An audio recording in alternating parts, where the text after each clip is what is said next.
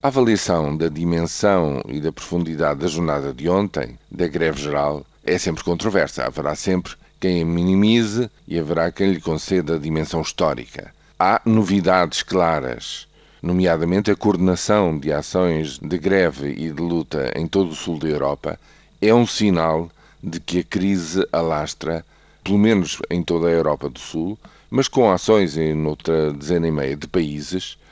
na Europa, ou seja, a política de austeridade, basicamente de austeridade, e de muito pouco estímulo, para não dizer quase nulo estímulo ao crescimento económico na Europa, está a atingir, digamos, as raias da, um, lá está, da, da, da, fadiga, da intolerância social em muitos sítios, nomeadamente no nosso país. E um, julgo eu que erra quem subestima a dimensão da jornada de ontem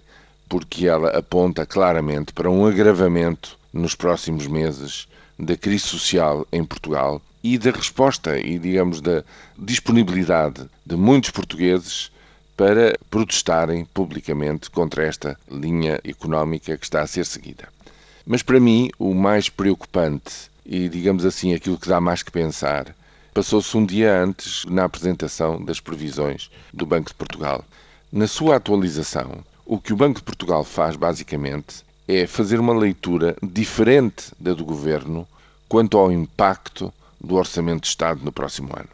O que o Banco de Portugal nos veio dizer anteontem foi que, na sua estimativa, nos seus cálculos, o impacto do Orçamento de Estado para 2013 vai ter efeitos bastante mais gravosos no comportamento das pessoas, na retração do consumo das famílias, dos portugueses em geral, de tal maneira que isso vai também desencorajar ainda mais os investidores e produzir um número que, a meu ver, é efetivamente, digamos, o, o epicentro da continuação da crise, que é uma nova queda do investimento em 10%.